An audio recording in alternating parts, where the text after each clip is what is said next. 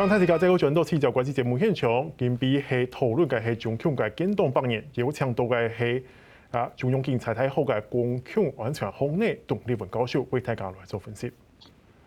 教授，那我刚才继续上半场的话题。当然，你刚刚有提到说，这个 习近平呢也要走回这样以前的老路。那我们对比这几年来，尤其在中共在准备这个百年党庆的这个感觉，好像诶到处的歌功颂德，然后都是赞扬党，什么母亲生我生，党给我心，诶这样的话语，是不是有点像是走回以前，像是毛泽东？他可能会是下一个毛泽东吗？你怎么看？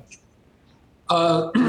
习近平想要学毛泽东没有错啊，呃，但是这个问题我们可以分两个层面来看。第一个层面哈，就是说习近平想要学毛泽东的部分，这非常的鲜明。可是他还有第二个层面啊，就是说习近平啊学不到也办不到，这是两个不同的层面啊。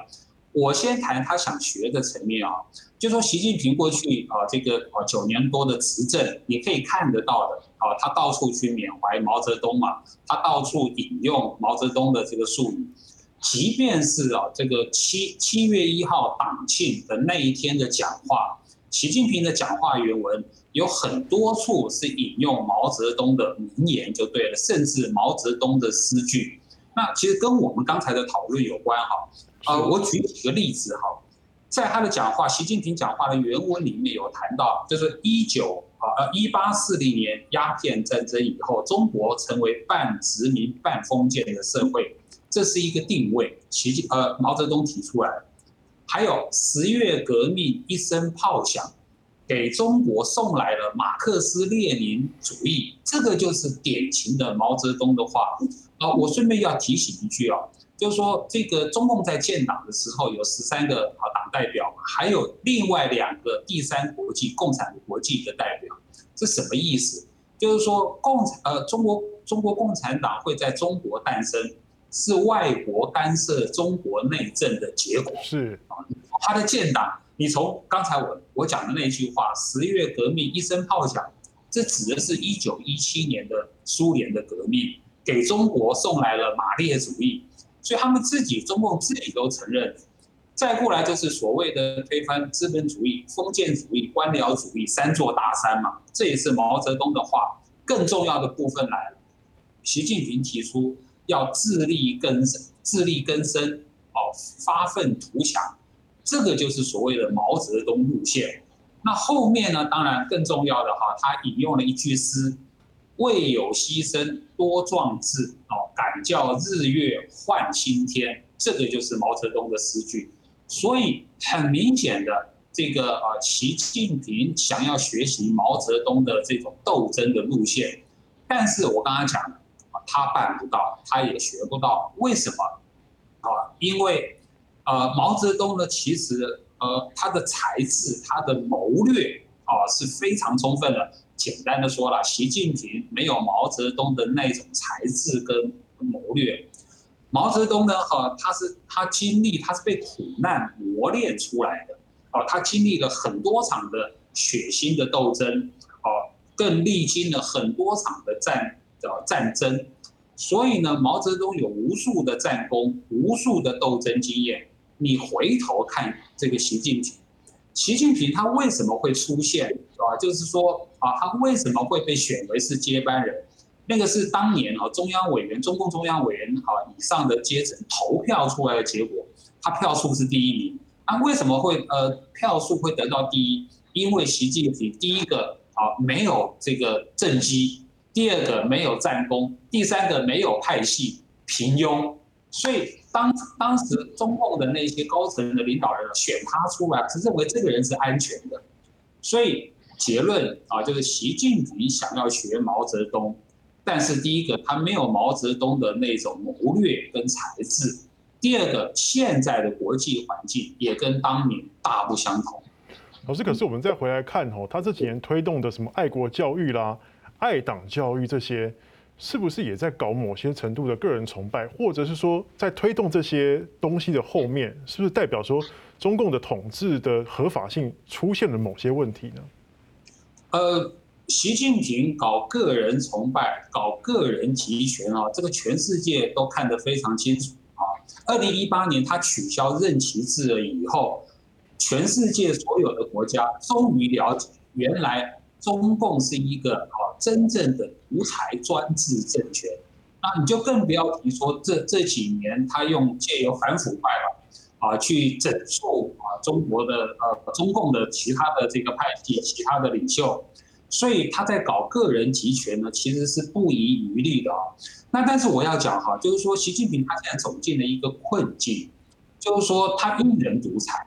然后呢他的思想非常贫困啊。刚才主持人有谈到了哈，我们听的哈这个耳朵会长茧的什么？啊，只有共产党才能救中国，只有共产党才能领导中国。他现在变成这两句口号，你不是个骗人吗？你骗谁啊？那我刚刚说了哈，看他的西医讲话是非常传统的。哦，我只要举一个例子就好，号称中国的革命不是啊，推翻了压在中国人民身上的三座大山。我刚才有讲到了，就是帝国主义、封建主义跟官僚资本主义嘛。帝国主义是什么意思？大家很好明白。那封建主义跟官僚资本主义，就是指当年的那个蒋介石哈国民党政权当年的啊。那封建主义简单的说，就是哈这个政权父传子，子传孙嘛。然后什么叫官僚资本主义？简单的说，好就是官僚集团好掌握了这个经济的资源。那你用那个标准来看，你看今天的中共政权。所谓的哈红色的权贵垄断了红色江山，红二代、官二代，这个不是封建主义，这是什么？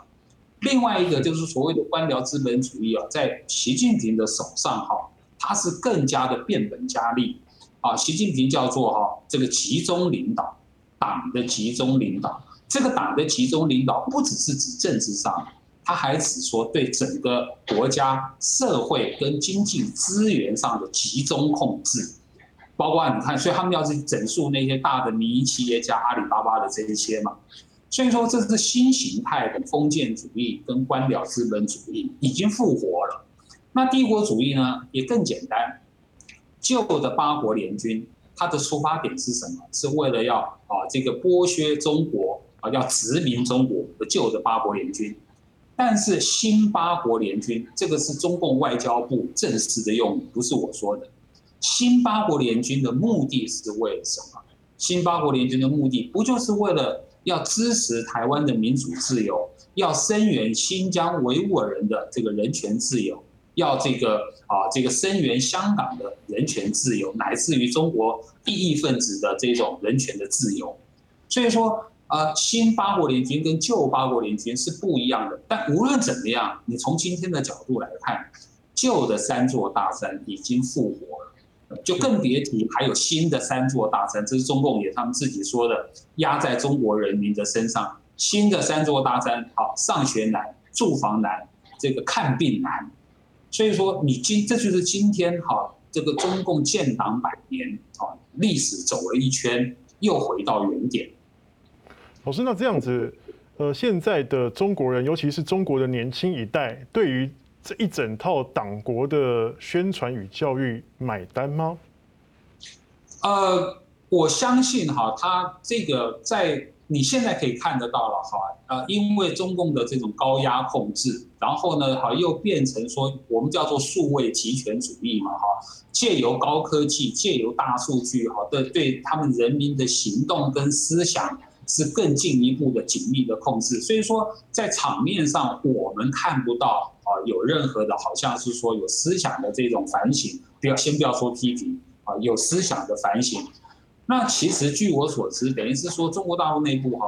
他们中国内部的年轻人，他们并不是啊，并不是傻瓜，并不是蠢蛋，他们自己会思考的。啊，那所以我觉得我也相信哈，在中国的内部，他们是一个压力锅，那个压力锅非常的强大，所以你才会看到，就是说对习近平来说哈，呃，这个压力锅是会反映在习近平的身上，他的压力，他个人压力一定非常大，他习近平这个人一定觉得哈，他的处境非常危险啊，因为他变成寡人了，是的，老师，那接下来后。我们来关注，就是说这一次，其实习近平在这个百年的建党的大会上，其实也有提到说，尤其是对外说，哎，任何外国势力不应该用这个教师爷的口吻来教中国要怎么样子颐指气使嘛。那这样子感觉好像，哎，跟对比他之前在学习大会讲说我们要谦和啦，要有这个变成可爱啦，哎，好像又有一个反差，又回到那那时候这这是阿拉斯加的会谈那种战狼的态度。那您怎么看哦？说他这次用了很多以前的屈辱，然后到现在，是不是又是在强调强打民族主义，制造自己这个统治的合法性？当然了，这也非常清楚。你从他的讲话，我刚才谈了哈，是非常中共非常传统的这种运用民族主义的方式哦。所以说啊，他才会讲的很多，好像是针对所谓的帝国主义的话，呃，包括你刚才说的哈，说中共绝不接受哈教师爷哈的说教，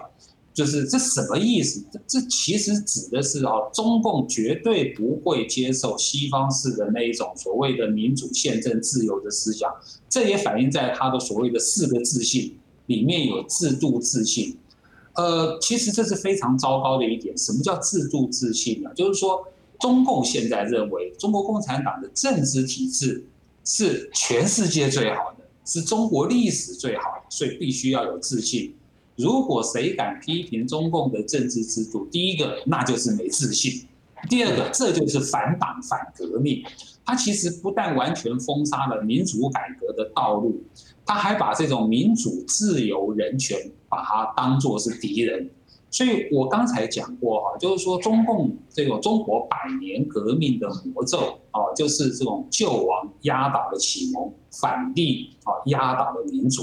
现在在习近平的手上，这个民族主义啊更是走火入魔。他现在已经变成说哈，这个强国，现在强国是口号嘛，强国要打倒民主，以前是救救亡反帝。哦，要压倒民主，现在不是，他不只是压倒，他还要打倒民主。所以说，我觉得他这个民族主义的道路哈，走到今天啊，其实已经我觉得是走到一个走火入魔的境地了。嗯，是的。老师，那我们现在是不是可以带给观众一些观察？比如说，因为现在是建党百年嘛，他们说已经达成了全面脱贫，然后建成了小康社会。那接下来的第二个百年就是建国百年，老师，那你怎么看？怎么观察这段时间？可以怎么观察这样一个政权呢？你可以看到哈，就是说，呃，你最近中国大陆的反应哈，呃，尤其是针对所谓的全面脱贫这个东西，全面脱贫哈，也变成是这一次的这个七一党庆里面呢哈，这个习近平自我宣传政绩里面一个最重要的所谓的亮点。但是全世界都知道，包括中国大陆自己也知道这是骗人的。为什么？因为刚好啊，就在啊这个前年，这个呃中共的这个国务院总理李克强他自己说的，他说呢，好，中国现在啊平均的这个薪资是三万块人民币，但是有六亿人，中国还有六亿人，他的平均薪资啊只有一千块人民币。其实，呃，李克强讲这个实话，哈，他的后果啊，等于说反映了中国的现状是非常严重的。什么意思？如果平均中国有十四亿人，平均是三万块人民币的话，啊，那里面却有六亿人是不到一千块，那就表示啊，这个贫富差距是非常严重的。这是第一个，贫富差距非常严重。第二个。如果有六亿人不到一千块每个月，哈，四千多块新台币的收入哦，不到一千块了或一千块左右的话，那么至少就有两亿人，他每个月不到四百块，你要把它平均下来，四百块人民币。换句话说，就是中国还有两亿人是在贫困线以下。所以说，其实大家都知道他在说谎。那我刚才就就一开始我就讲到了，就是说。呃，现在有新的三座大山压在中国人民的身上，